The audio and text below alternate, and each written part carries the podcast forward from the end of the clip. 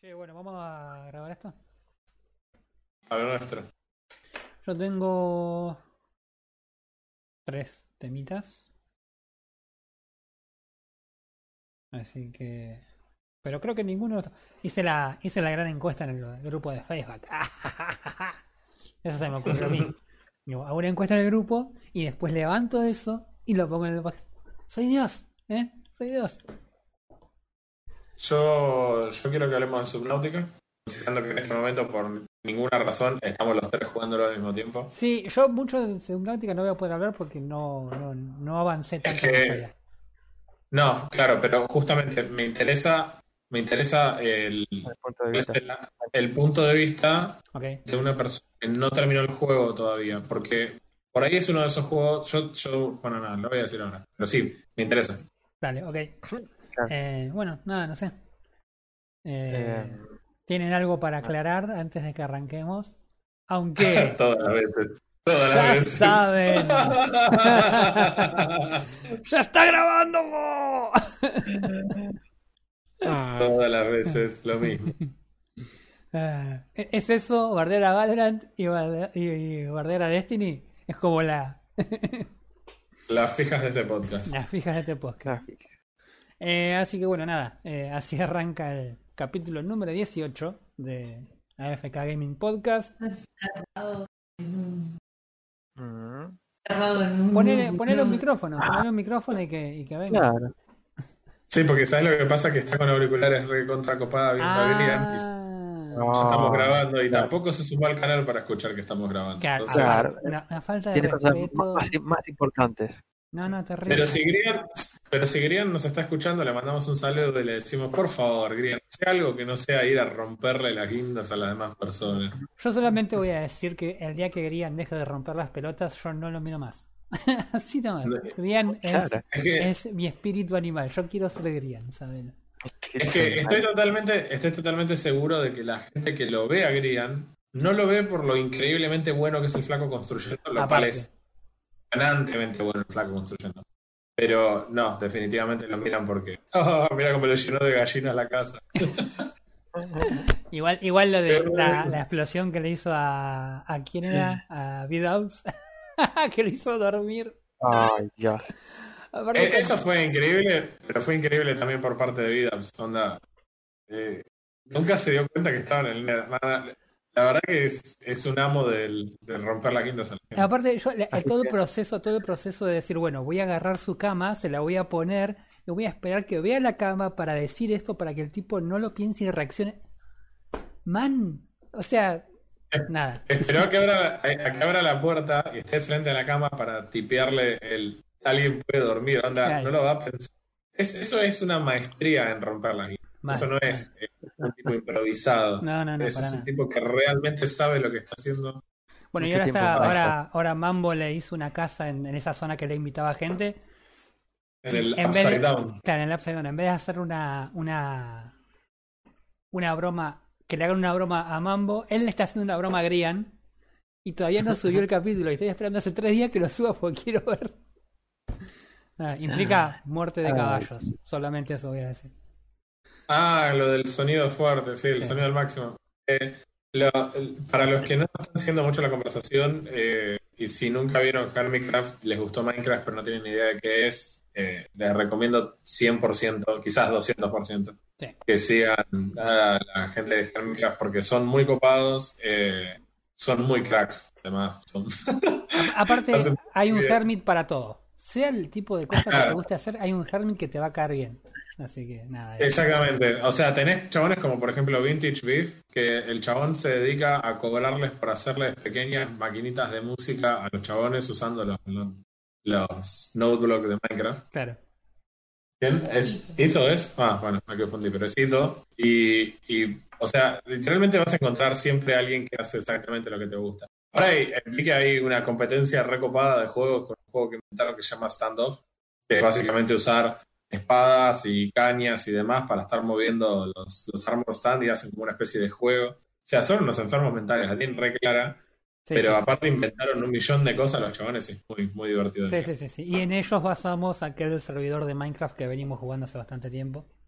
Eh, Exacto. Sí, Copiamos. básicamente tomamos la, la idea de- del centro comercial, que es una parte re importante, que es toda esta economía ficticia que gira en torno de los diamantes. Claro. Eh, pero que sí, que sinceramente es muy divertido eh, jugarlo de esa manera y compartir y te haces una guita en el juego que puedes usar después con otras cosas. Sí, sí, sí, Yo sí. soy el típico chabón que si hay alguien que vende algo, no lo voy a ir a minar y quiero pagar por ese recurso que ir a minarlo. Claro. Eh, pero la verdad que no, nos divertimos un montón. Sí. Eh, bueno, cuéntenme, Así que, ¿qué hicieron ¿eso esta hicieron semana? esta semana? ¿Eh? ¿Eso hicieron esta semana? ¿Vieron Hermitcraft? No, eso hago todas las Ojalá. semanas desde hace como un año, así que... Eh, la semana yo laburé mucho esta semana porque mira cómo funciona la semana del feriado. Es, es una engaña pichanga porque es como dormís un día más, pero después tenés que hacer la misma cantidad de trabajo en un día Sí, sí, menos. sí. Ok, tienen que pagar por su día de, de holgazán san. Eso es muy al señor Burns. Sí, sí, sí. Eh, yo esta semana eh, decidí que no voy a seguir con el stream de Subnautica porque la verdad que ¿Por qué? eh, tengo cero consistencia para ese tipo de cosas. La verdad que sentarme a jugar para mí es una cuestión de, ok, no tengo nada para hacer, voy y me siento a jugar, o, ok, tengo cosas para hacer y no me importa, voy a sentarme a jugar. Entonces el tema del horario y de tener una, una, una rutina acerca del juego, la verdad que me, me, me caía muy en contra y nada, este, la verdad que no, me, siento mucho más cómodo por ahí haciendo esto de, de grabar y después publicarlo que, que este, jugar así. Así que nada, voy a, voy a terminar el juego porque en realidad es, es una deuda que tengo este, hace bastante, entonces lo voy a seguir jugando. Lo más probable es que en dos semanas lo termine, pero no, no, no va a haber stream del, del, del juego en general.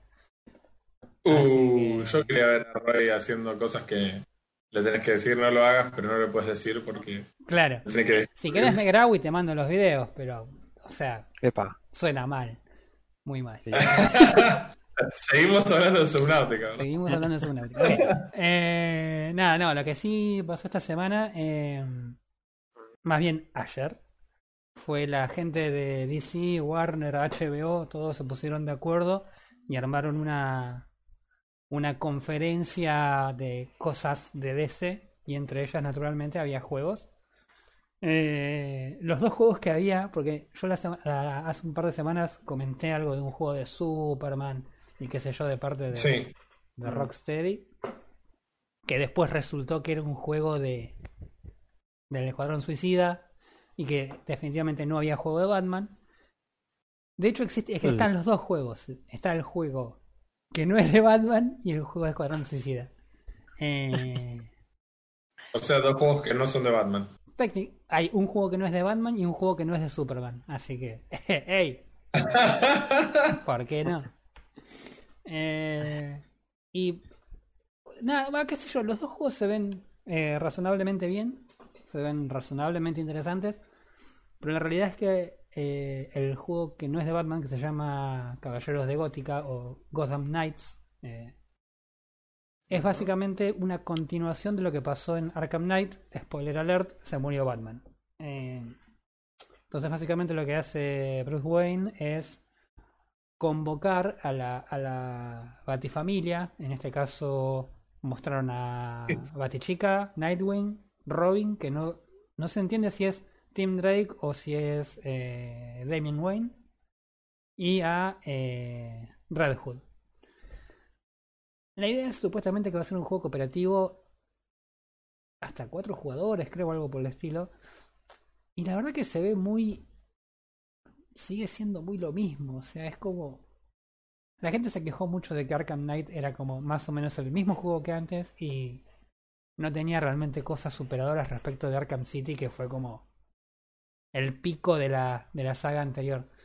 Así que, no, no sé, la verdad que sinceramente mucho no me llama el juego y Mm. nada. ¿Es, es open world de este co-op? ¿O cómo? ¿Cómo? O sea, si es como Arkham Knight, es un juego cooperativo, pero es de, perdón, este es un juego cooperativo, pero lo que digo es, ¿es un open world, digamos? Yo calculo que debiera ser, porque no sé si tiene mucho sentido. la verdad no sé. Ok, pero no lo dijeron. No vi información, por lo menos, porque lo que vi de información es más que nada trailer. Ok. Y como mucho tampoco no me llamó el juego, no, la verdad que no, no busqué demasiado. Pero ahora vamos a buscar. Eh, así que nada, la verdad que el, el juego por lo menos no me, no me termina de cerrar.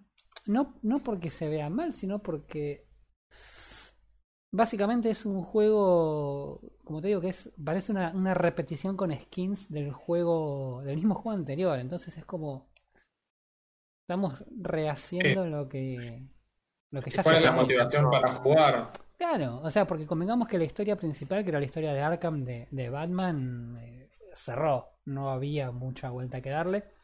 Eh, de hecho, en este juego no está Batman. El tráiler arranca diciendo, si, estás leyendo este mensaje es porque estoy muerto. Así que, la verdad que no...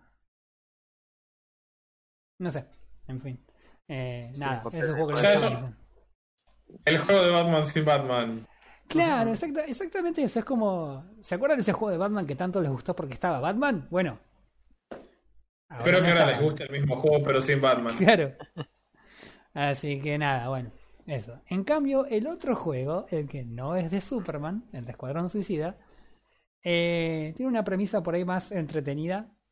Eh, la idea es básicamente la misma, un cooperativo de cuatro personas. Bien. Eh, pero el trailer, que es cinemático en este caso, muestra a cuatro miembros del Escuadrón Suicida haciendo cosas del Escuadrón Suicida, lo cual es, es bueno, porque básicamente son tipos que los obligan a hacer misiones que no quieren hacer a cambio de, de sacarle un par de años de, de condena, de las múltiples que suelen tener y que en realidad poco importa si le sacan años. Eh, y nada, es, es como. Tiene mucho, mucho de, de cómico, mucho de antihéroe. Entonces es que es como bastante entretenido. No como la película. Eh, La- sí, sí.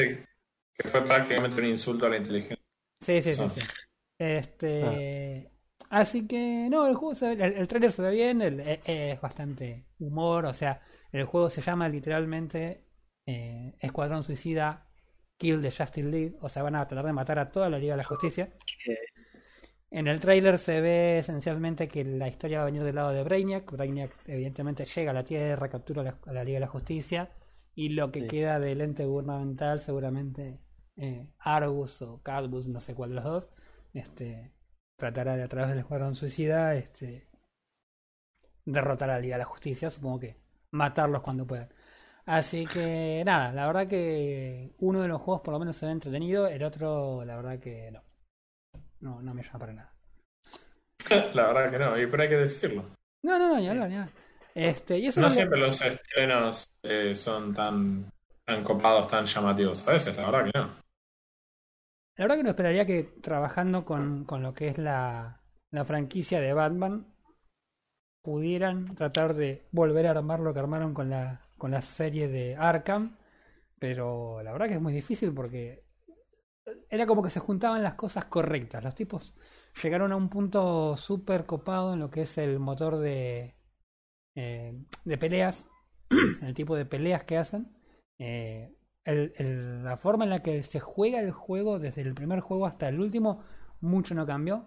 Agregaron algunas cosas, qué sé yo, pero la verdad que el, el- núcleo del, del- del- del arcade, de las peleas, mucho nunca cambió. Entonces, mucho por ese lado tampoco pretendo que hagan. eh, entonces, ¿A vos te, gu- te gustaba ese estilo de pelea del sí, juego? sí, sí, sí, sí. A mí los juegos me gustaron mucho. Jugué los tres y los tres son juntos con el Tomb Raider, el primero, los tres los terminé al 100%.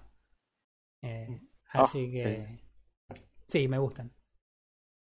Sí, o sea, a mí en el momento en el que yo lo probé no me entusiasmó demasiado el combate, justamente.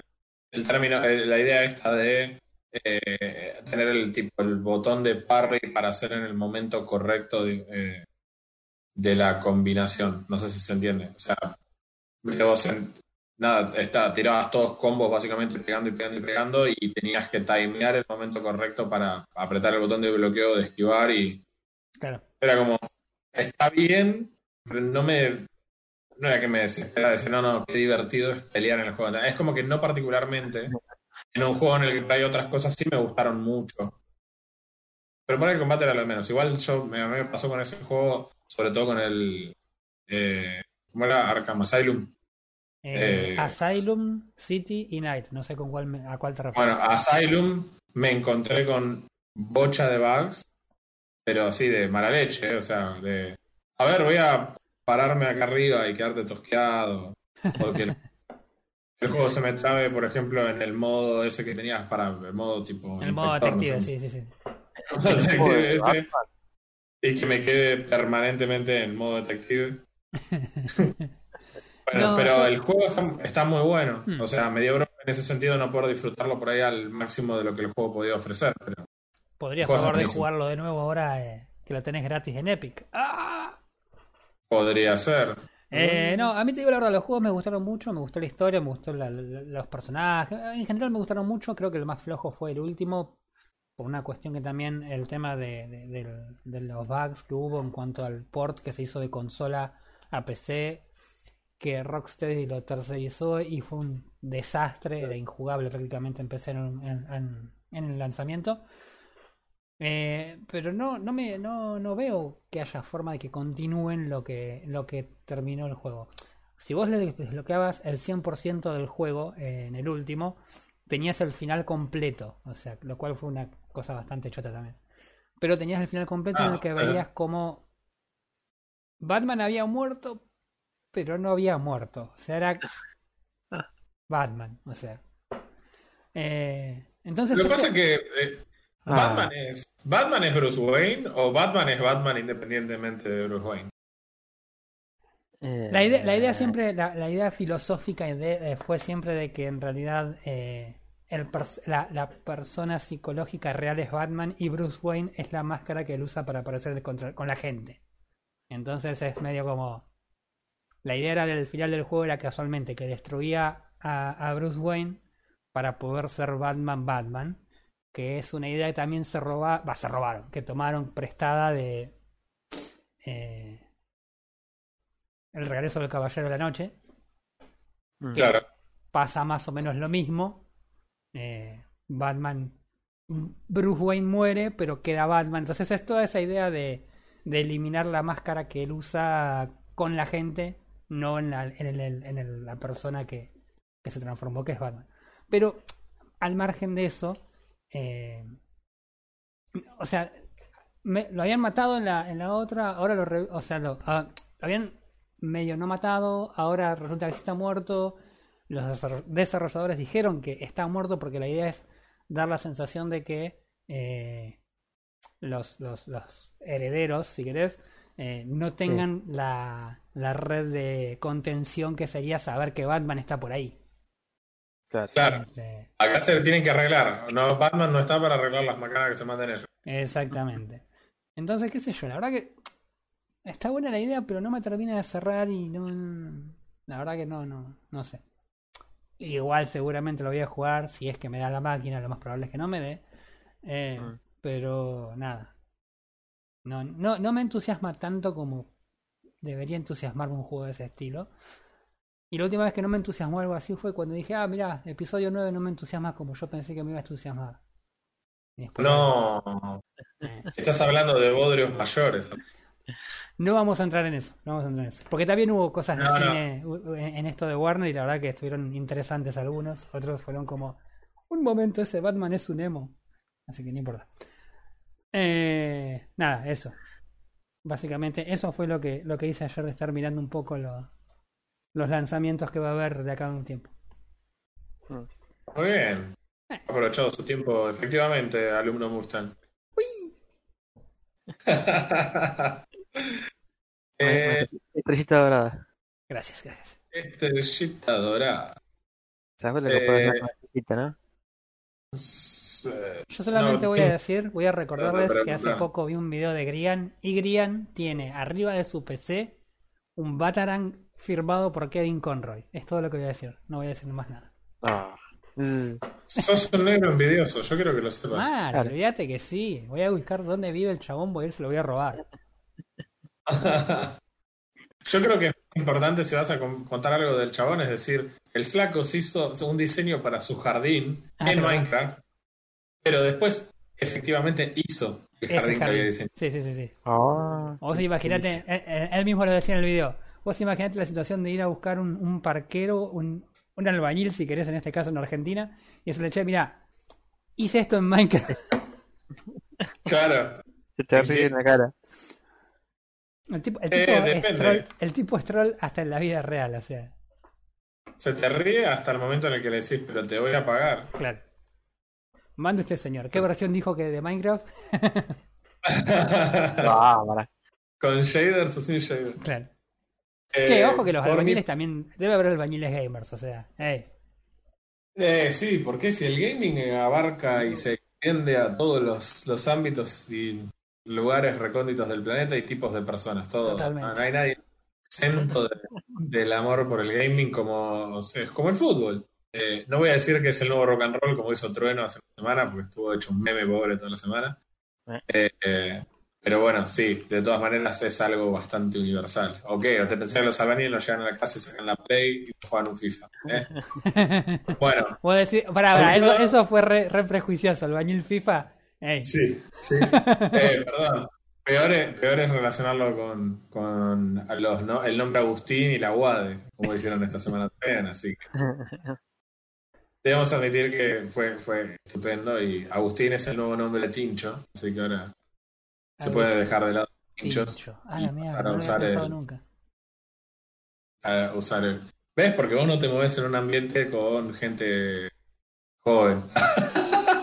Evidentemente, man. O sea, me junto con Nos ustedes. ha tocado hablar con adolescentes y que te dicen, por ejemplo, eso, que las palabras son tincho. Pues. Tincho es la acepción de cheto. Un cheto Ah. es un tincho. Buenardo. En fin. Eh, sí, totalmente. Picantovich. Lo que iba a decir es que eh, esta semana, esta semana eh, me pasó que después de ver muchos streams de Mustang y ver la Mustang pechar en Subnautica, Yes. eh, tenía muchísimas ganas de jugar Subnautica. Así que estuve jugando Subnautica. Yes. Estuvimos jugando, estamos los tres jugando Subnautica. Y yo dije, ¿cómo no, no vamos a hablar de Subnautica considerando que estamos los tres hablando- jugando Subnautica? Y la verdad es que, muchachos, es un buen juego. Y si alguien no jugó Subnautica, tiene que jugar Subnautica, porque no importa hace cuánto salió Subnautica, el juego se ve impecable el día de hoy todavía. Subnautica es excelente, no importa cuando leas este tweet. Exacto, exacto. Es, es una bomba. Hoy, hoy mi germo me preguntaba, ¿pero tanto te gusta Subnautica? Y le digo, me gusta tanto que creo que si no hubiera salido Half-Life sería mi juego favorito. Ja. Ah, Es así de mucho me gusta, me gusta Subnautica. Eh, pero bueno, nada, eh, como lo estoy jugando tanto y en la mordía de no poder decir, haz esto, andate al lado, armate la otra cosa, dije, Claro. ya fue, fue yo al otro lado y armar la otra cosa. Ent- entré en Epic y encontré un save eh, que tenía algunas horas nada más en el juego. Básicamente estaba guardado en el punto en el que vos tenés que ir a esperar el sampling a, a la playa. Eh, ¿Eh? Tendría unas cuatro horas jugadas, más o menos una cosa así. Sí. Y la verdad que es tan bueno cada vez que lo juego como la última vez que lo jugué y dije que bueno este juego. Entonces yo me quedé pensando si se puede hablar de Subnautica sin hacer ningún tipo de spoiler. Y me parece que sí, A ver. que sí. Obviamente. Pero sí. me interesaba mucho saber la opinión de, de Roy del juego. ¿Por qué? Porque yo la primera vez que jugué Subnautica lo estaba jugando, digamos, eh, descargado de una forma no legítima. Ah, ¿puedo decir ¿Del Steam Verde? Oh my god. Sí. No, no. La estaba jugando, sí, sí, sí, la Steam Verde. Eh, y, lo, y la verdad es que lo empecé a jugar el juego, me gustó mucho, me gustó muchísimo. Y después me enteré, que ¿se acuerdan? ¿Se acuerdan? Tuvo mucha anticipación, Sí. que Epic iba a arrancar a regalar los juegos empezando por Subnautica. Sí. Entonces, ¿qué dije? No voy a jugar el juego más. Así lo juego bien en la versión definitiva, que debe tener cosas resueltas y demás, ¿viste? No, Cuando iba a salir. Ok, todo muy lindo hasta ahí. Ahora, el juego me había encantado, pero mi percepción del juego cambió radicalmente una vez que terminé la historia. ¿Se entiende? Entonces es como, lo, el juego me había gustado mucho, pero ponerlo ahí arriba en el podio requería terminar la historia Ajá. y darle una conclusión. Ok, para, para, para. Eh, Yo jamás sí. terminé el juego. ¿sí? Yo, Sí. de todos modos, más allá de eso, está muy arriba Subnautica en mi lista de juegos, pese a ser un juego single player.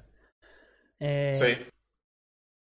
Tan, tan, tan importante es la historia como para decir que cuando yo lo termine, lo más probable es que haga como un pico que levante un par de, de- de lugares.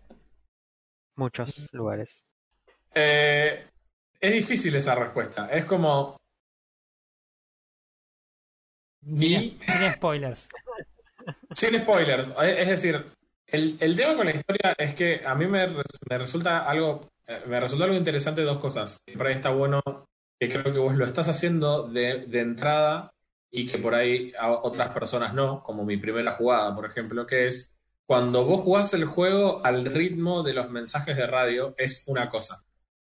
Porque si vos realmente te calzás los auriculares y te empezás a meter, te sumergís en la historia, eh, Oh, ay, ay, Dios. Empeza- y te pones un poco, te pones un segundo en las patadarranas del personaje y realmente te, te, te- te comprometes, por así decirlo, con la historia. Tiene ese espectacular valor agregado de que vos vas teniendo todo el tiempo la esperanza del tipo de ser rescatado, ¿no? Claro. O sea, eh, para el que no sabe lo que es Subnautica, tiene que vivir en un tupper, que o ya tiene sus años y fue el primer regalo de Epic y seguramente mucha gente haya entrado en contacto con Subnautica ahí. Pero en la práctica, eh, Subnautica es un juego que arranca con una- un tipo escapando de una nave que está a punto de explotar, se mete en una cápsula de escape, eh, la cápsula esta de escape está saliendo, se, hay un pequeño impacto, algo así, de un metal en la cara del personaje que pierde la memoria, y después está en su cápsula, el flaquito dice, bueno, listo, salgo de acá, la cápsula está media rota pero funciona, abre la puerta y está flotando en el medio de un océano interminable en un planeta alienígena. Ese es todo el setup de la historia, ¿no? Claro. No, no tiene más que eso. Sí, sí, el juego es Pero- un juego survival. O sea, no- Exacto, es un, cero acción. es un survival, es un sandbox, o sea que el juego, eh, toda la acción que tiene es, como en cualquier otro juego de supervivencia, todas las cosas que te quieren matar. Básicamente. No hay, no hay eh, otros eh, tipos que te vengan a atacar, no hay una civilización que se esté armando para ponerse torres del otro lado de la línea de, de madera. Eh, todo no está acá. Tu tipo tiene dos necesidades básicas, que son el- la comida y el hambre, y obviamente tiene HP también. Cuestión que, eh, la verdad, eh, fuera de tener ese setting tan simple el juego, hace otras cosas que las hace de manera extraordinaria. A mí me, me desespera eso y me hizo pensar un montón de cosas. Por eso digo, hablemos de Subnautica, quizás sin hablar específicamente de spoiler ni de nada, porque Subnautica planteó en su momento otras discusiones re interesantes. Algo copado que tiene es que el mapa mide aproximadamente, si no me falla la memoria, desde el centro, podríamos considerar, donde está el pod, donde cayó tu coso de tu cápsula de escape cayó, considerarlo un centro. El map mide más o menos un kilómetro y medio eh, de radio respecto a ese punto. Pero, o sea, es un mapa que por ahí parece chico para lo que es comparativamente a otro survival, Sí. pero está hecho a mano. ¿Ok? No, no es generado proceduralmente. El mapa está totalmente hecho a mano. Y cuando yo escuché a los autores del juego hablar, los creadores del juego hablar respecto de esto, ellos lo que dijeron era que ellos preferían un mapa hecho a mano que consideraba la experiencia del usuario al jugarlo que un mapa procedural que después se llenaba con cosas porque tiene que tener cosas. Claro. Yo no me había dado cuenta y yo siempre fui un amante de los mundos procedurales y de los mapas grandes. Porque sean grandes nada más, ¿entiendes? Era como, bueno, yo ya que voy a pagar el juego, espero que el mapa sea enorme, cosa de que haya mucho para hacer. Pero después siempre tuve, pro- siempre tuve problemas con esos mapas grandes que después se sentían vacíos. Era como, sí, el mapa es grande, pero tengo que ir hasta allá y es simplemente una pérdida de tiempo. Sí, a veces, a veces no solamente se sienten vacíos, sino que a veces la forma en la que se generan no siempre es consistente. Entonces es como que se- hay unas partes que se generan de una forma y hay otras que se generan de otra y vos decís, esto ni siquiera tiene que ver con esto. Básicamente Minecraft o cualquier otro survival que se genere proceduralmente y te das cuenta. En cambio eso en Claro, Subnautica no sucede. No.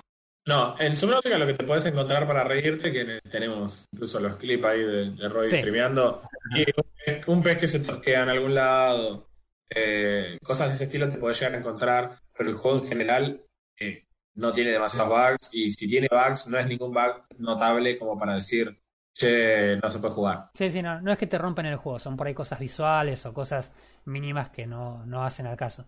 Puede ser por ahí inconveniente cuando se te traba algún vehículo en algún lugar, pero Sí. no es tampoco que te rompe el juego. De última, podés llegar a perder el vehículo y volver a hacer otro, o si encontrás la forma de jugar por alrededor y moverlo un poquito para destrabarlo, y nada más. No, no es tampoco eh, que vas a perder todo tu progreso por ese error.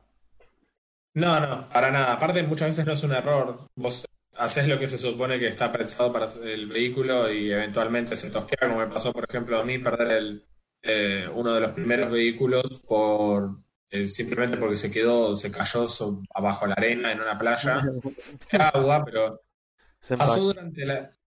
Es que pasó durante el save encima. O sea, es como que yo guardé con el Cmod parado en la playa y automáticamente después de que lo, lo cargué ya el cosa aterrado en la arena y no lo podía recuperar. Claro. Pero tampoco es tan grave, al menos este es un vehículo que al principio suena como re complicado, pero en general no es un vehículo tan complejo. No. De hecho, Roy, vos eh, se te tosqueó y podrías haber hecho otro perfectamente si no encontrabas la forma de sacarlo. Claro, Pero hay un par de cosas. sí, sí. No, dale, dale. Que justo, justo en realidad llegué al, a, la, a la Aurora y necesitaba buscar de todos modos la, la pistola de repulsión.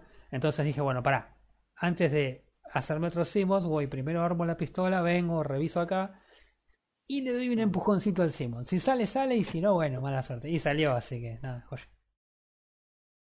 Sí, eh, o sea, no, tampoco de última lo hubieras perdido, no era tan grave. De Claro. hecho, eh, el juego tiene además, eh, tiene un montón de depredadores, porque al final del día estás como en un océano en el que no parece haber vida inteligente, ¿no? O sea, son todos peces, la mayoría de los peces vos los puedes manotear y comértelos, de hecho, tenés que hacerlo con regularidad porque el chabón sí, tiene sí, más hambre que yo. Eh, manejar el tema del hambre y la sed es bastante intenso comparado por ahí con otros juegos de supervivencia. No sé si extremo, pero sí tenés que estar prestando la atención porque el tipo tiene hambre y, y sed seguido. La igual- única cosa que... Sí, igual la, No, la no. Misma, la misma inteligencia que te ayuda a vos, la computadora, te da avisos de cuando necesitas comida, cuando necesitas Sí. agua. Entonces no es tampoco que te va a agarrar de sorpresa. Pero si no, le No, prestas atención pero- te puede llegar a complicar. Ah, Sí, eso, el- eso es el nivel de dificultad. Exacto, en, en la dificultad más alta, por ejemplo, no te avisa ni siquiera el oxígeno, porque ese es el otro tercer valor que por ahí no lo tomé en cuenta como un indicador de supervivencia, pero claramente el tipo tiene una capacidad de aguantar el aire que es limitada. Entonces, no es que lo puede hacer infinitamente, tenés que eventualmente salir a respirar. Claro. Eh, lo cual le agrega otra capa así de, de nada, de dificultad, si querés, a la exploración. Pero la exploración es, es el fuerte quizás del juego. Mm. Porque, de, de vuelta, a mí me parece que los chabones lograron algo que es bastante difícil de hacer, que es compaginar un par de factores para que queden tan perfectos como lo hicieron acá, y por eso le meto la cuota extra de la historia. La historia, si vos jugás el juego, ¿qué quiere decir avanzar conforme a la historia? El juego no te restringe a vos en ningún momento de nadar en la dirección que a vos se te cante Claro. y nadar a donde tengas ganas. No te lo impide nada en ningún momento. Pero el juego no te lo recomienda, no por una cuestión de, che, no vayas para allá porque si no me arruinas la historia. No, no, no. Es tipo, yo no te recomiendo ir para allá, ¿eh? Si vos querés ir, puedes ir. Yo, obviamente, el Dante cabeza de termo, ¿qué hizo? Y fui y traté de nadar hasta ver dónde podía llegar. Y sabés que la recomendación era buena. Realmente era una buena idea. Si a eso vos le sumás que el juego obviamente está planteado en un futuro bastante distante, digamos, Sí. con naves interplanetarias y, y tecnología de replicación, por ejemplo, que lo primero que vos te encontrás en tu cápsula es un elemento, una, una radio donde recibís mensajes, eh, un no, no pequeño almacenamiento. yo no recomiendo que la radio la arreglen al principio, déjenla 4 o 5 horas sin arreglar y después la arreglan. Bueno, eh, ignorando, ignorando Mustang en este caso, eh, lo que vos, eh, la, la cosa que más vas a usar es el replicador. Tenés un replicador que lo que hace es, produce básicamente todo lo que vos vas a usar en el juego, casi, casi todo lo que el juego se craftea en este lugar. Eh, eso significa la comida, el agua, eh, más, más procesamiento de materiales y demás, todo se hace en este, en este replicador. Sí. La mesita de crafteo. Es, es la mesa de crafteo del Minecraft, ahí tenés todo. Lo que pasa es que esta es mesa de crafteo, también es cocina y demás. Está, está bueno eso. Pero ¿qué pasa? Vos tenés cosas de tecnología que obviamente te ayudan, como en cualquier otro juego, a sobrevivir y a enfrentar las distintas eh, inclemencias que el chabón se va cruzando, Adversidades. adversidades y demás. Eh, la verdad es que lo hace, lo hace de una manera muy copada y, y te- nada, a vos te obliga a, a resolver problemas eh, de distancias y demás a través de la tecnología. Entonces no te conviene irte ¿viste? a revisar a cualquier lado a ver qué onda, sino que más bien te conviene decir, ok, me quedo a revisar qué es lo que hay acá cerca, reviso bien el área, obtengo los recursos que hay en este área, veo qué es lo que puedo equiparme, si puedo hacerme de mejor tecnología para poder, para avanzar. Claro. Y conforme vas obteniendo mejor tecnología, te vas pudiendo desplazar más y mejor por el mundo. Eh, obviamente, como es un juego de un juego acuático, una de las primeras cosas que uno esperaría encontrar es un tanque de oxígeno y un traje de buzo. Y efectivamente tenés acceso a un traje de buzo y a un tanque de oxígeno. Entonces, tengo un tanque de oxígeno, ahora puedo aguantar la respiración más tiempo. Perfecto. Ahora tengo un tanque de oxígeno mejor. Perfecto. Ahora aguanto más tiempo. Eso es normal en todos los juegos. Pero acá lograron esta cosa espectacular de poder hilvanar la historia, que la historia es básicamente, no es, no es un spoiler esto porque lo ves en los primeros minutos del juego. Hay otras personas que saltaron en sus cosas de supervivencia, sus, sus cápsulas de escape, y te van mandando mensajes de radio, en realidad los van mandando en broadcast a absolutamente todo el mundo para que alguien los vaya a rescatar. Claro. Entonces, la historia es, te van llegando estos mensajes de radio y vos vas eh, yendo a tratar de ayudar a estas personas con los distintos, las distintas situaciones que se encontraron. Y entonces, claro, el juego te va tirando mensajes que son acordes a la tecnología que uno va teniendo. Te puede no- pasar que No, no son por ahí acordes directamente a lo que tenés, pero sí por ahí son muy cercanos, entonces también te impulsa a que vos desarrolles nuevas tecnologías o busques nuevas tecnologías para poder cumplir por ahí esa misión. Por ahí, no sé, tenés un tipo que está escondido, no sé, a 300 metros y resulta que vos no llegás y tu, tu, tu eh, no llega a 300 metros, entonces por ahí tenés que eh, dar un poco de vueltas para ver cómo mejorar un toque esa tecnología para poder llegar a, ese lugar y eso mismo también empuja la historia y tu desarrollo. Exactamente. O sea, tiene un par de cosas que están muy buenas, que es, eh, si vos, por ejemplo, no estás leyendo, no le prestas atención a los mensajes de radio, vos podés ir libremente explorando el mundo y te podés encontrar cápsulas de supervivientes, a mí en mi primera jugada me pasó. Claro, Eso un poco te, te liquida en términos de historia porque el juego va a seguir tirando el mensaje de radio de ese Pero como sea, eso te puede pasar. Te puede pasar que vos vayas a un pod porque el juego dijo, ah, le voy a tirar el mensaje de radio de este pod. Vos vas hacia ese lugar y cuando llegas a ese lugar ves un agujero en el piso con algo que no habías visto adentro, entonces te da curiosidad y querés ir a recorrerlo, que es lo que decís vos, che, pero no me puedo meter ahí porque eso es re profundo. Ok, perfecto, pero vos tenés tecnología para meterte en más profundidad. claro. Tenés que ir con materiales y, la- y lo podés hacer, no hay, no hay ningún problema con eso. claro. Entonces el juego va diciendo, te va dando, tipo, te muestra una cosita y te dice, eh, si querés, mirá que. Pero vas a tener que elaborarlo. Claro.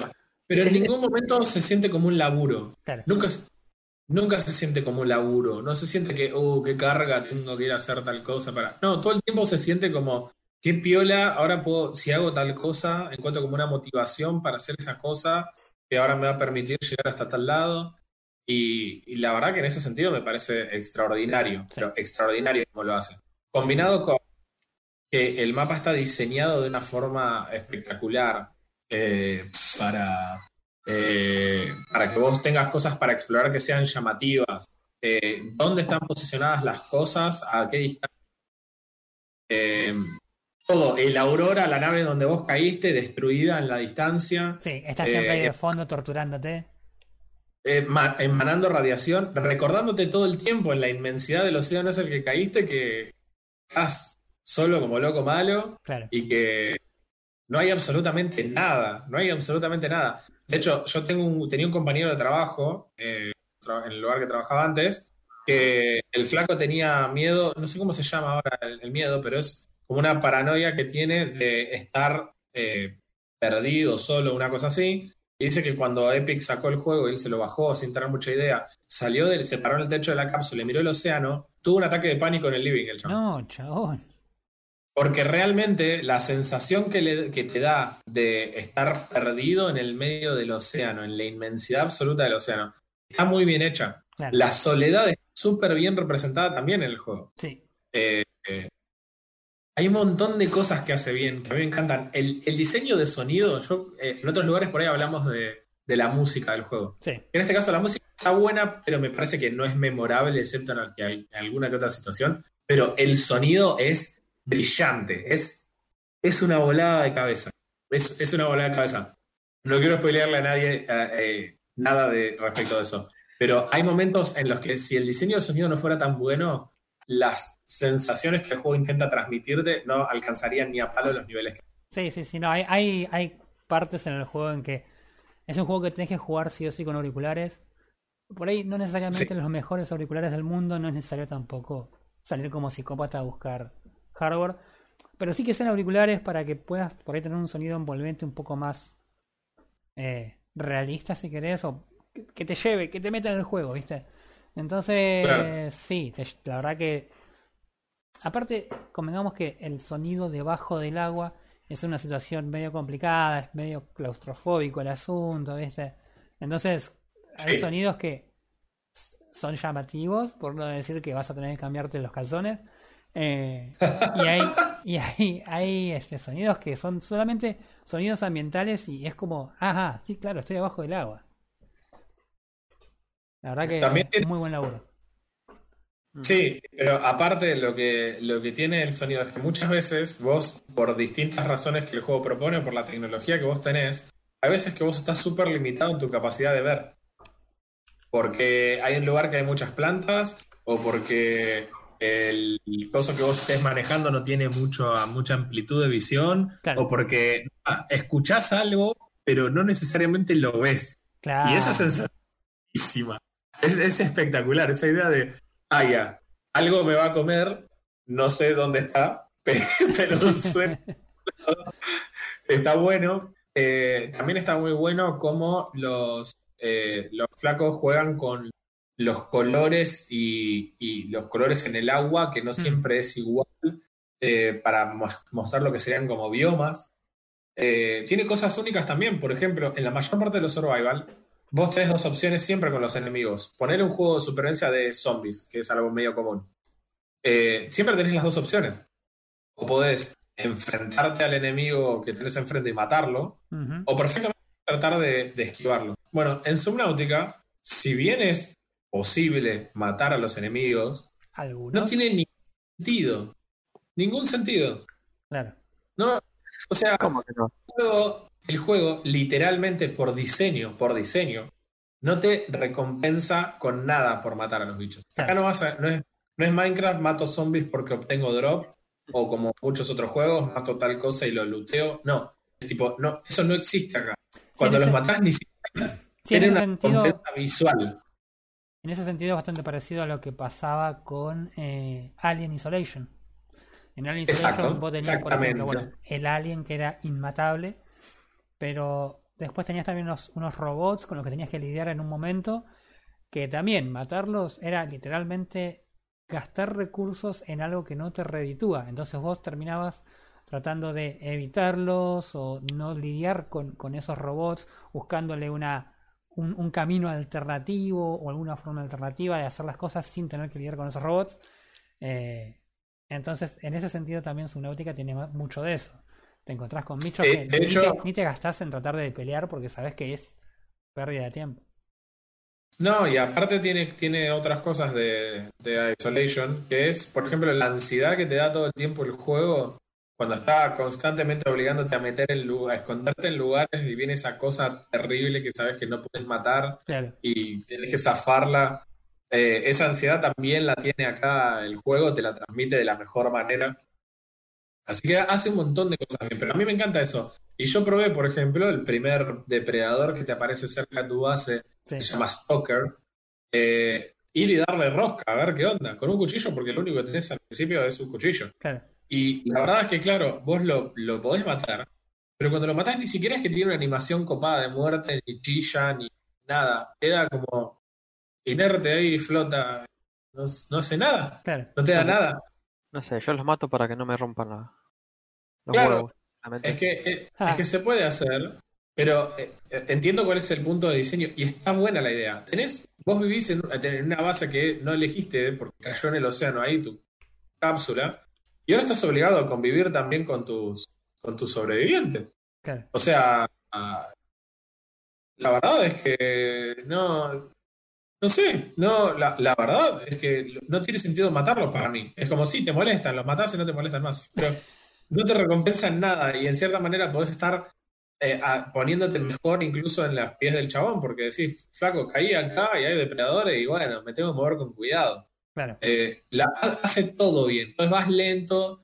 En realidad no sé si lento. Todo el tiempo se siente como que estás avanzando, pero por ahí en un momento estás recorriendo para encontrar recursos que los encontrás en una especie de tipo de bancos de piedra o de arena, los rompes y encontrás recursos ahí.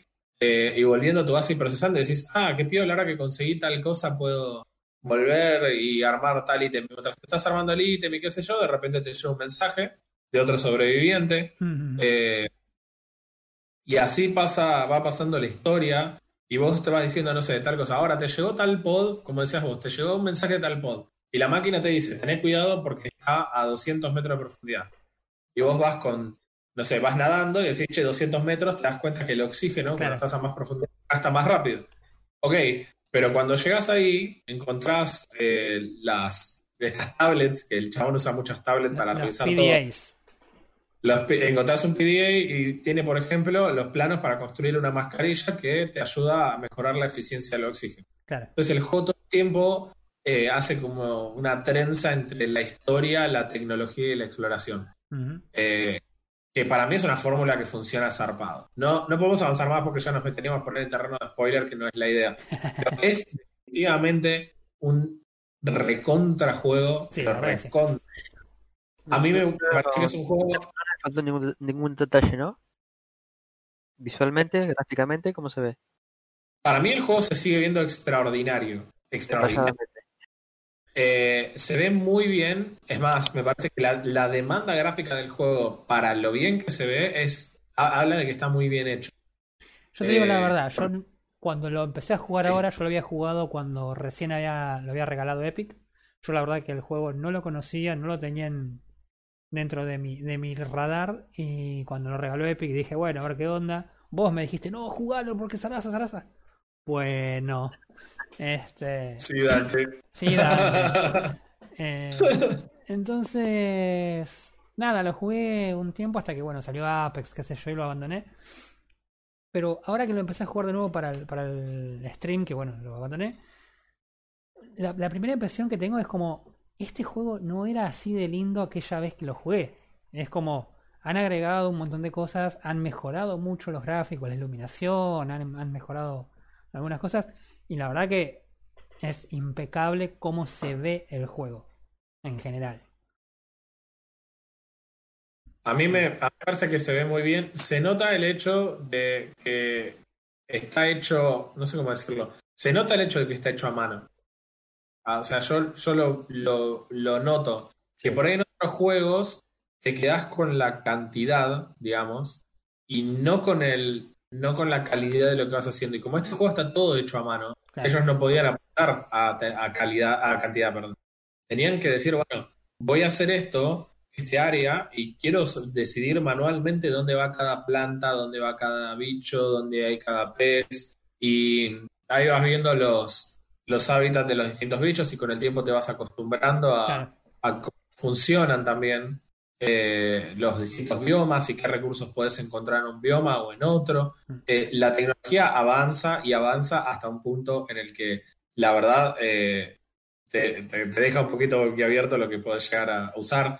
Y además, bueno, yo no había agregado, pero había dicho que el mapa mide 1500 metros de radio, más o menos, pero también en profundidad vas hasta esa profundidad. Claro. Entonces, te ofrece un montón de cosas eh, el juego. Eh, es recomendable, todo el mundo lo debe tener gratis eh, por gracias a, a la gente de Epic. Pero si no lo tenés gratis en, en Steam, no es un juego muy caro. Y si lo encontrás en algún momento de oferta, eh, eh, no sé realmente si Subnautica es muy de estar en oferta. Ese tipo de tiene expansiones, ¿verdad? Eh, está en desarrollo una expansión que se llama Below Zero, o sea, bajo cero. Eh, realmente no, no tengo idea de cuándo vaya a estar terminada. Yo lo probé en, en el Early Access de, de la expansión y la verdad es que coincido con la gente que recomendaba esperar a que estuviera el release completo, solo por una cuestión de contenido. El juego sigue estando tan fluido y anda tan bien y se siente tan bien como el juego completo, pero en el momento en el que yo lo probé tenía muy poco contenido. Eh, básicamente ese, ese Early Access era justamente para los que ya son fan del juego y que ya lo conocen y saben cómo es la experiencia, puedan darle feedback. Pero eh, yo esperaría por ahí a que esté el release completo para charlar al respecto, pero definitivamente es algo de lo que vamos a charlar. Bien. Bien, bien, bien, bien. Bueno, ya, bueno, cierro acá, me voy a jugar Subnautica, chau. Es, No, no, es no, un juegazo. ya no tenés stream de eso, así que volvé, quédate. No, no, lo voy a seguir jugando porque tengo que terminarlo, chaval. Es un juego que me quedó en el tintero y no lo voy a. Y ahora que lo empecé, no lo quiero, no lo quiero soltar, olvídate. Olvídate. Así que nada. ¿Vos, primo, jugaste algo, hiciste algo además de Subnautica? Además, Subnautica no. ¿No? Estuve probando el. Le estoy dando el Battle Pass de Apex, ya que lo tengo, tengo gratis. Muy bien, Estoy, estuve completando. muy bien. Y. De que me compré el Minecraft para jugar. Pero mira qué para hacer- para hacer interesante. todo, para hacer todo legal, todo bien. Todo legal, todo bon.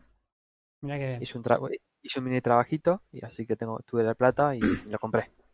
Muy piola. Bien, don- ¿Cuánto te costó? Eh, 2.800.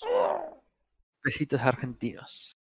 Ah, sí, así viste cuando te agarras el, el hígado por después de comerte una hamburguesa doble y unas papas fritas que el otro día. Sí, ¿Qué sí, te salió en sinceramente-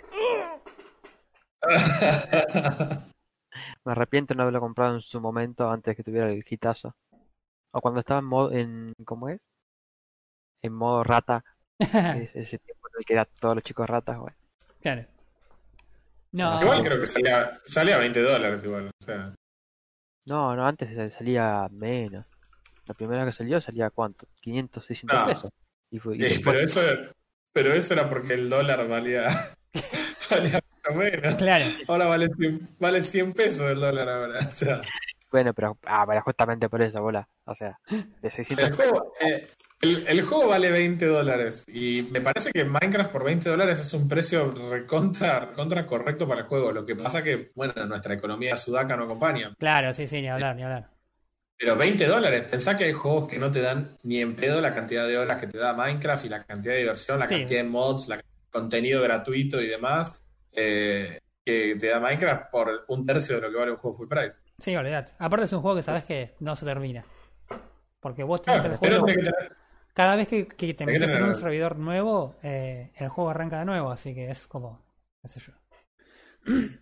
eh, sí, el tema es que, bueno, nada, obviamente tenés que tener. No tenés opción, tenés que tener 20 dólares. si tenés 20 dólares, claro. no puedes elegir.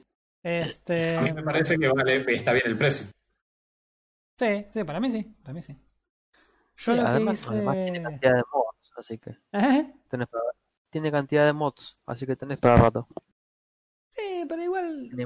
Más allá, más allá de los mods, o sea, es como, es como la, la discusión que, que, que uno tiene siempre con la gente que prefiere los juegos que no son online y te dicen, ah, no, porque vos jugás, no sé, partidas de Apex o partidas de LOL, ponele, y siempre es el mismo juego.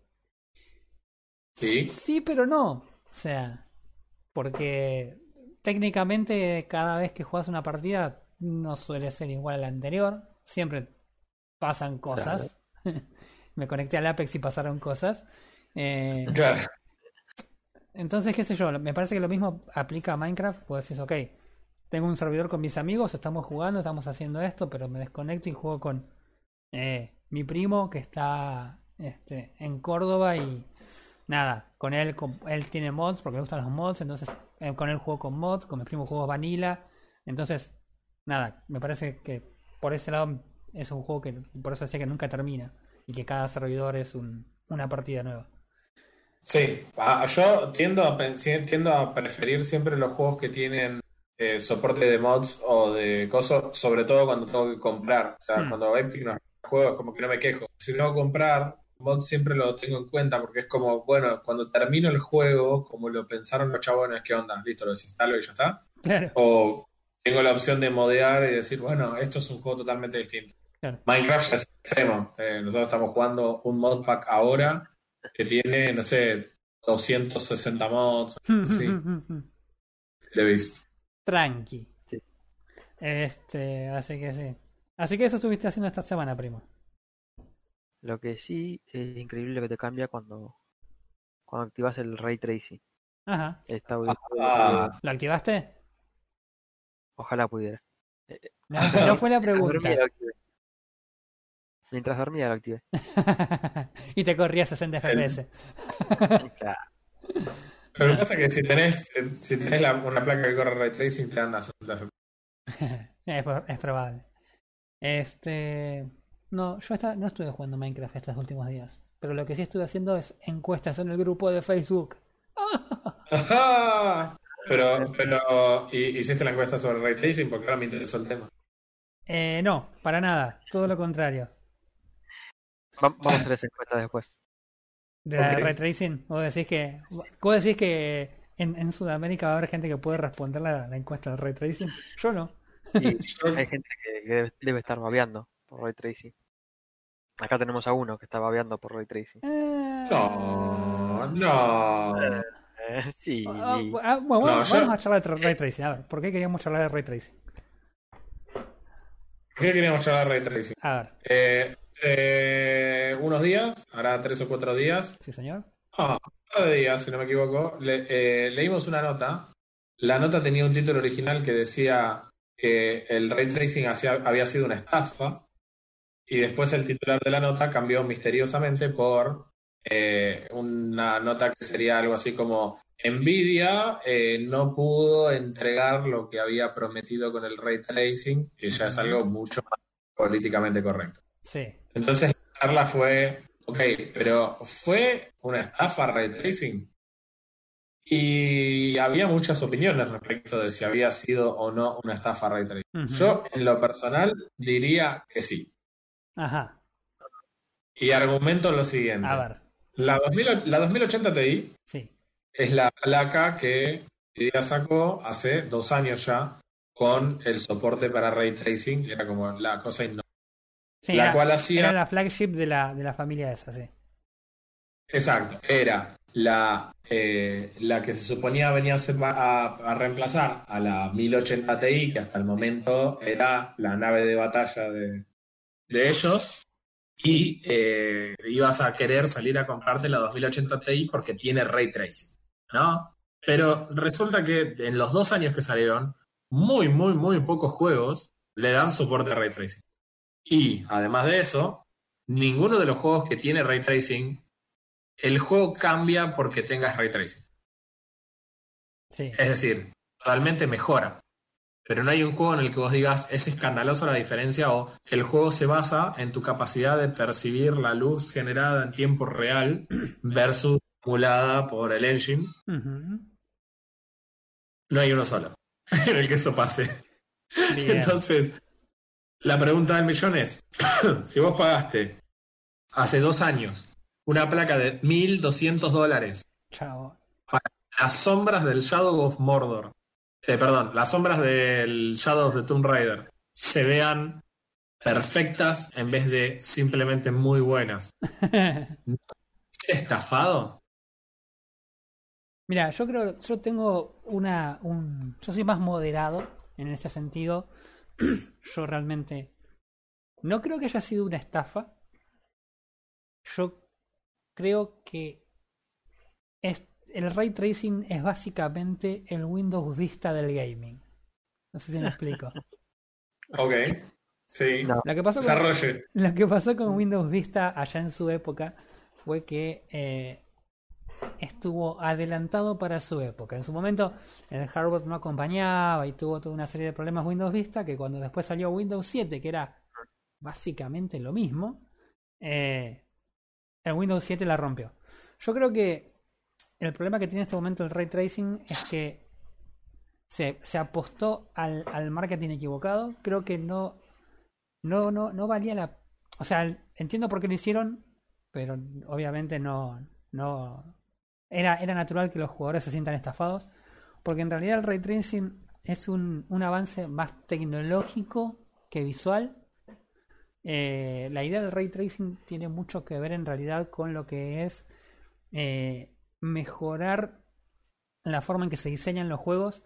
En este momento, para los que no lo sepan, la parte de iluminación en, el, en los juegos que es fija, o sea que las luces no son dinámicas, o sea, no es que no son dinámicas, sino hay una parte que es dinámica, una parte que no, bueno, es todo un, un- un- una ensalada este, de términos técnicos.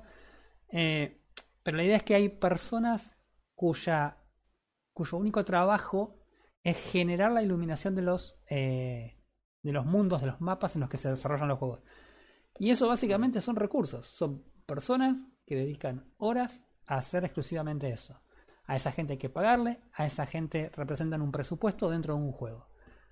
Ahora, si vos podés proveerle a los desarrolladores una herramienta de modo que decir, ok, muchachos, solamente con una persona que agarre y codee un poco esto, ya tienen el mapa con iluminación y tienen que hacer dos pavadas.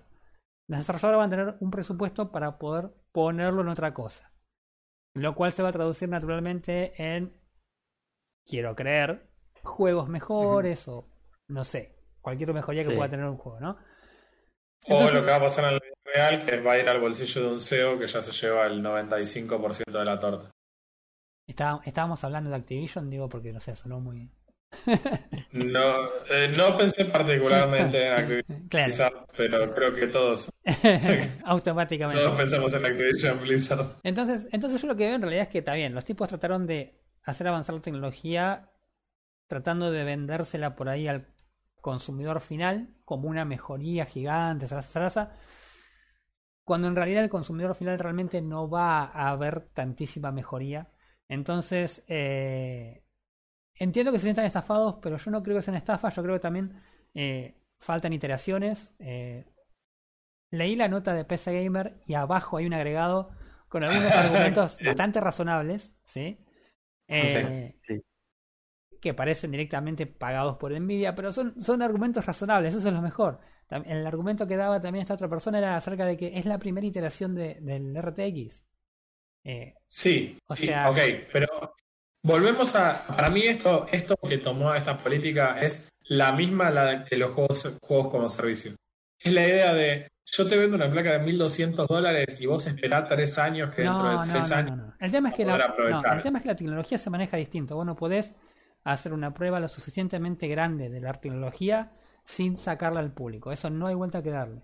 Vos tenés que de alguna forma sacar una iteración que sea lo más razonable posible y tener en cuenta también que la tecnología no se desarrolla como software, sino que la tecnología definitivamente va mejorando con el tiempo y con el tiempo va mejorando. Vos pensalo así, la otra vez charlábamos con, con Jack Zoom, con Frodo, de la, del tema del consumo de, las, de los microprocesadores. Si vos retrocedes en el tiempo, y no te digo muchísimo tiempo, retrocedes un par de años en el tiempo, vas a tener microprocesadores que consumían hasta 125 watts de potencia, un TDP de 125 watts que es una, una locura de potencia. Hoy día los procesadores más nuevos están en 65 watts, o sea que el desarrollo tecnológico que se dio durante el tiempo ese hasta ahora hizo que eh, el poder de procesamiento sea muchísimo más elevado y el consumo de potencia sea más bajo. Y eso, eso, quiere decir, eso quiere decir entonces que los procesadores anteriores eran una estafa porque los de ahora son mejores. Bajo la misma. No, pero no, ¿Se entiende lo no, que pero digo? es incomparable. No, no es la misma comparación, porque el ver. tipo que se compró un procesador que antes le consumía el doble de watts para tener menos capacidad, digamos, Sí. el chabón seguía pudiendo hacer para lo que había comprado el procesador. El tipo que se compró una 2080 Ti Sí. puede hacer absolutamente lo mismo que hace con una 1080 Ti que vale 600 dólares, vale la mitad de la plata, Sí. porque literalmente no hay mercado de juegos que te ofrezcan algo para lo que sea significativo haber invertido el doble en la misma placa de video. Entonces, si vos lo que querés es hacer un- hacer un tech demo para que la gente lo pruebe la placa, porque vos necesitas que el, que el público en general use la placa para decirte qué onda, o no se la cobres 1.200 dólares, porque están haciendo algo experimental, o, no sé, por algún lado el cliente también tiene que ganar. Porque sincera- sinceramente pienso que vos te podés comprar dos 1080 Ti por la misma plata que una 2080, tenerlas en Crossfire. No sé igual que querés jugar, porque hoy tenés una 1080 y jugás sí, sí, jugás a lo que en- sea. Sí, sí. de hecho, el, el otro día leí una nota que preguntaba si seguía haciendo, si seguía valiendo la pena comprar una 1080 y hacen todo un análisis de benchmarks y demás. Sí. Y básicamente todo, todo lo que hay hoy, la 1080 Ti lo corre hasta en 1440 en 60 FPS en ultra. Mira, yo estoy hace, O sea, yo estoy hace 5 años con una placa del 2013, así que. por eso, ¿no? Ni hablar. Pero los chavales decían tipo Red Dead Redemption 2 en ultra en 1440, quizás poco te tenías drops de 57 FPS en vez de 60. Injugable. No, no, olvídate, yo pateo la compu y la devuelvo. Volviendo al Eh, RTX, volviendo al TRX. Sí, no, Sí. La, la comparación de si es, es- Está bien lo que decís respecto de, de, de- de- Podrían haber hecho lo mejor. Pero el tema es- sigue siendo el mismo. La persona que compra eso, ese tipo de tecnología, no es la persona, no es el jugador promedio. Es un jugador que está, es recontra entusiasta. Es lo mismo que la persona que se compra una consola que sale el primer día. Cuando te compras una consola que sale el primer día, sabes que vas a tener los 1500 problemas hasta dentro de 6 meses cuando los tipos le pongan pila y lo mejoren. ¿Pero por qué? Porque las empresas de consolas se manejan de otra forma.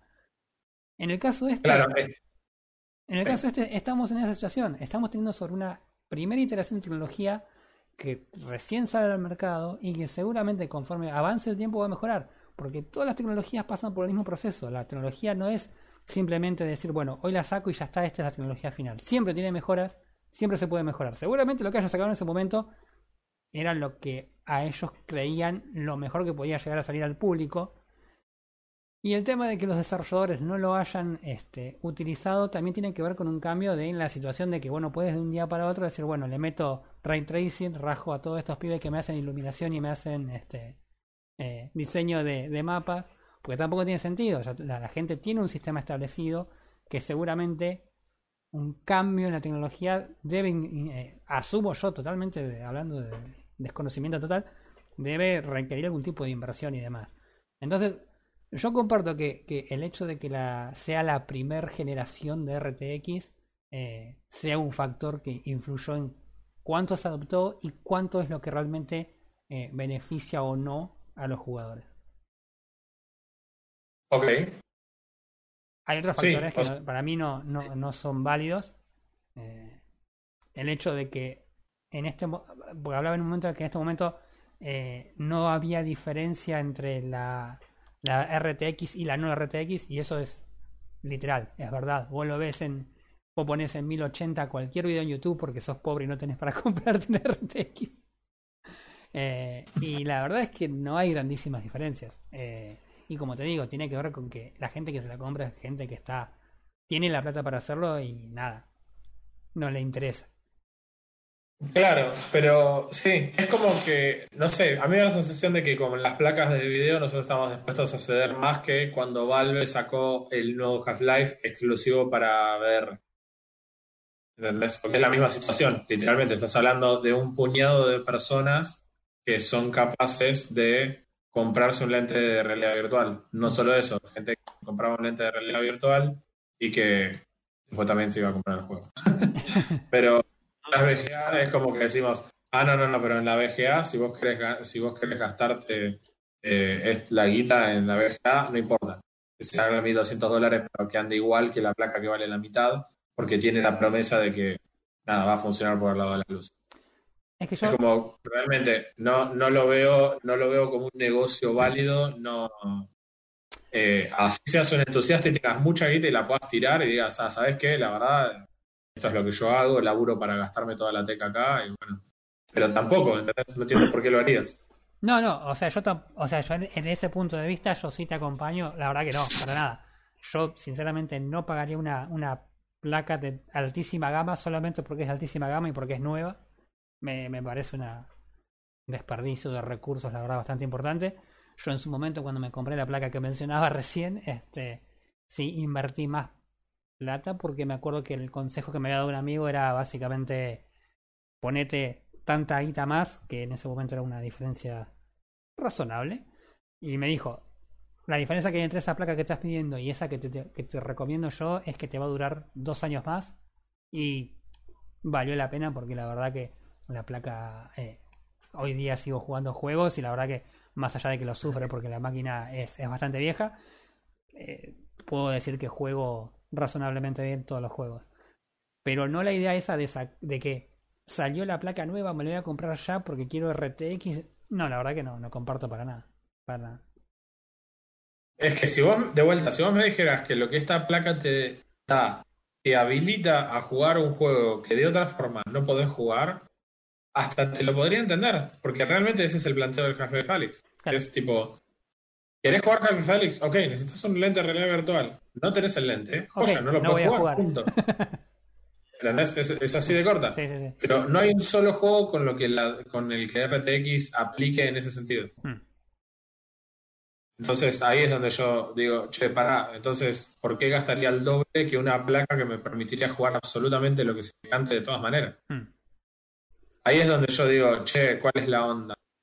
Eh, incluso, incluso en lo que es potencia bruta de la placa, la 1080 tiene un, eh, ofrece un nivel más alto de, de, de capacidad, digamos, de potencia de la GPU que lo que te ofrece la 2080. Mm, La verdad que no, no he visto benchmarks comparándolas, la verdad que no. Como son placas que no me voy a poder comprar, la verdad que. Todavía, todavía no llegó a eso.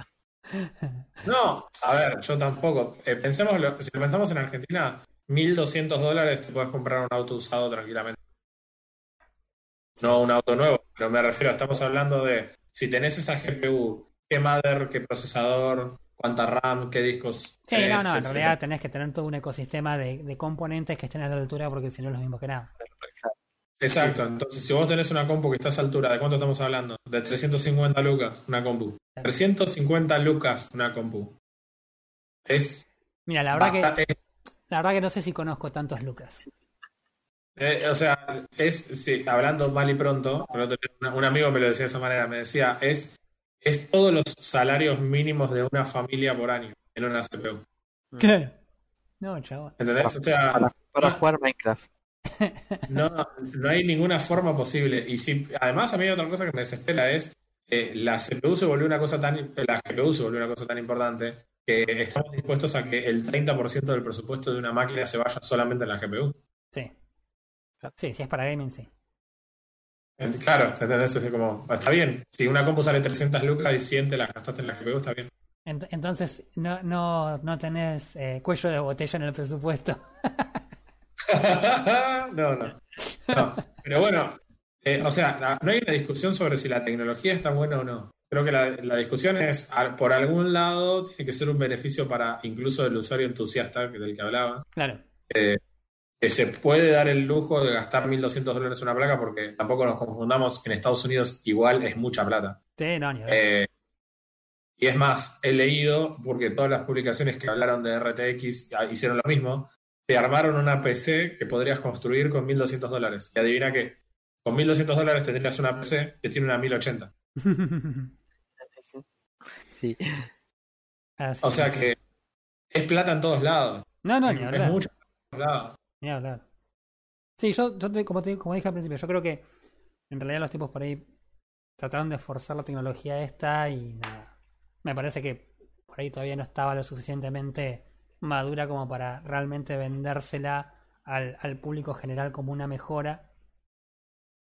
Y por ahí por eso se siente como una estafa o se siente que no aporta realmente nada. Habrá que ver si cómo Sí. evoluciona la próxima familia que ya está a la vuelta de la esquina. Sí, las 3.000, las 3.080, 3.070. ¿Cómo, Sí, está cómo la- avanza? Está la familia 3000 y está hay que ver también el, el RDNA 2 de AMD, a ver si Sí. cumplen con su solución Exacto. híbrida, a ver si lo, lo hacen más económico. Ellos tendrían el módulo de para procesar el ray tracing por separado, ¿no? Esa era la solución que proponía. No, lo que proponían ellos era una solución, una solución híbrida, eh, que en lo que hacían era como separar una parte de la GPU, no, no poner, no agregar un módulo dedicado a ray tracing, sino dentro de la misma GPU, del- no de la placa de video, sino de la GPU del microprocesador. eh, como tenían un módulo aparte, entonces lo que hacían era dividir la carga entre software y ese pedazo de la, de la GPU. Eh, entonces era como una solución híbrida entre lo que hace Nvidia, que es eh, tener un- una parte de hardware dedicada a ray tracing, y lo que venía haciendo hasta ahora AMD, que era emular todo eso, porque naturalmente no tienen hardware dedicado. Así que en teoría, eh, supuestamente era una solución como más elegante, bastante más económica y que daba unos resultados bastante, bastante buenos comparados con, con la solución de, de, de Nvidia, sobre todo relacionado con precio. Claro.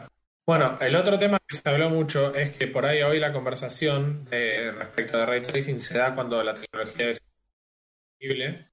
No se escuchó lo que dijiste. Eh, que, viste que tenés la tecnología de que se puede activar, SSL 2.0 que puedes activar y la versión de Vulkan de, de Nvidia que hacía que la performance de los juegos mejore. Pero el otro tema era ese. Vendían una placa con la sola premisa de usar ray tracing, pero los juegos tenían un impacto en la performance alucinante al activar ray tracing. Claro. Entonces era ¿cuál era el punto de esto? Yo quería jugar a esto que yo lo juego a 60 FPS, lo quiero jugar ahora con Ray Tracing activado a 60 FPS. Me Claro. sirve de mucho que me estás eh, lo que me estás vendiendo ahora, ¿se entiende? Bueno, nada. Eh, ahora tienen una especie de tecnología para compensar eh, el bajón de FPS que te daba por usar la tecnología por la cual en primer lugar comprabas la placa. Suena como Argentina, ¿no? Eso tipo. Es como, sí, te iba a decir, es como, lo, lo estamos con alambre. Sí, sí, suena, suena súper, súper de nuestro país. Irónicamente, la Eh. tecnología esa que desarrollaron para solucionar ese problema es de hecho muy buena. Irónicamente, eh, funciona muy bien por lo que dice la gente de Nvidia, así que bueno, habrá que ver. Habrá que ver, así es. Así que bueno, no sé, muchachos, yo por mi lado eh, siento que no, no fue muy justo, al menos, no sé, algo falló, no te puedo decir bien qué es, pero a mí no me la vendieron la placa. Yo no la compré. Eh, Claro. Meme, yo no la meme de, compré. Ra- meme de Ramón Díaz, yo no la compré. lo- lo- los envidiosos van a decir, los envidiosos van a decir que es porque no puedo. y los que saben, saben que no puedo. Claro, pero no lo van a decir. Eh, no, sinceramente hay algo que me parece que se tiene que corregir para futuras generaciones, o sea, algo de beneficio. No pueden ser tan greedy, lo que quieren, ganar plata. O sea, no va. Estúpidas empresas con fines de lucro. Claro, loco. Yo quiero una ONG que haga GPU. En fin. eh, nada, por mi lado no, no, no fue copado. Eh, sí está copado Subnautica. Vayan y jueguen Subnautica, es la solución a los problemas. Vamos, vamos a hacer una cosa, vamos a hacer una cosa. Vamos a cerrar acá. Y vamos a jugar y vamos Subnautica. todos a jugar a Subnautica. Chao, fue. Una cosa que podemos, podemos hacer para la semana que viene, A ver. que podemos llegar a jugar para la semana que viene, es que Subnautica tiene extraoficialmente un soporte para multiplayer. En Ujú. realidad era un que un par de personas se pusieron a hacer para poder jugar el juego co-op. Eh, si avanzan la historia antes de saber que ese mod de co-op existe, hay un punto en la historia que se van a preguntar, y yo querría verlo a Roy, querría verle la cara en ese momento, pero hay un, hay un momento en el que vos te decís, ¿y por qué no puedo jugar multiplayer si esto está diseñado para más de un jugador? Ja, Pero bueno, eh, cuando empezó el desarrollo extraoficial del mod, vieron que esto muchas veces pasa, que las empresas dicen, che, ¿cómo vas a estar haciendo un modo multiplayer para mi juego single player? claro. No, los desarrolladores de Subnautica dijeron, ¿qué necesitas? ¿Necesitas ayuda para desarrollar tu modo? Así Muy que bien. Realmente hay una versión, para, hay una forma de poner un mod para poder jugar el mismo juego completo, historia y todo, pero en multiplayer, cooperativo. Y que la Así misma que- gente que desarrolló el juego les dijo a los modders, che, toma, ¿te falta esto? Toma, acá lo tenés. Básicamente lo que dijeron es, si ustedes necesitan algo para poder resolver, tipo, tienen un problema, no saben cómo hacer tal cosa, me escriben y yo les doy una mano. Ah, nada, es impresionante, Es, es increíble. Es gente piola. impresionante. Es Muchachos, vayan a... Es como Vayan si alguien hubiese publicado una imagen de Cyberpunk y hubiese Rick roleado a medio internet la semana pasada. Ay, Dios. Eh, sí, pero lo bueno es que esta semana no hubo ningún leak de información de Subnautica, de, perdón, de Cyberpunk. Oh, pará, yo dejo acá la pregunta para de acá algunos meses. Eh, Mm. ¿Qué quedará más arriba, Cyberpunk o, o Subnautica? Y con esto cierro. Mira, si, si Cyberpunk, si Cyberpunk es la mitad de lo que promete Mm. y tiene todo para ser mi, juego número uno. Pero bueno, a ver que va a ver que va a ser difícil de estrenar a Half-Life. eh. Vamos a ver si Subnautica queda en el 3 entonces. Vamos a ver. Pero- sí. Hay que ver, hay que ver todavía. Por lo que mostraron, es interesante el motor de el motor y la jugabilidad que tiene, tiene Cyberpunk. Cyberpunk. Oh. Oh. Pero ha- hay que ver, hay que ver. Después de, de- eh, ¿cómo es? No Man's Sky, todo lo que son promesas y hype y todo eso, hay que tomarlo con pinzas. No me- ¿Por qué? ¿Por qué esa herida tan profunda en el corazón? El que, Sí, el, que, el que se quema con gaming ve, ve mucha promesa y llora. Mira, Eh, no hagas que te hagamos jugar de nuevo Destiny 2. no, no, es que no hay forma alguna de que me hagan jugar Destiny 2 otra vez. Ah, no. No, no hay forma alguna. Sé de dónde vivís, ojo. Bueno, gente. Gente linda. Y, y, y Roy. Ah, Eh, mira, No. yo lo único que te voy a decir es que la gente me grita cosas en la calle. ¡Correte! Y cosas así. Pero, hey, Claro. Alejate que se me corta la leche. claro. Oh, Eh, feo. bueno, gente, entonces, nada, cerramos acá. Eh, la semana que viene seguramente vamos a hablar de Subnautica de nuevo. sí. No. algo, algo chiquito que sea. Así que bueno, nada. Eh, ok. Nos vemos entonces la semana que viene. Hasta Nos vemos la semana que viene, muchachos. Poner la música a nivel X. Poner la música a nivel X. Eh, no. eh, トゥルルルちゃう。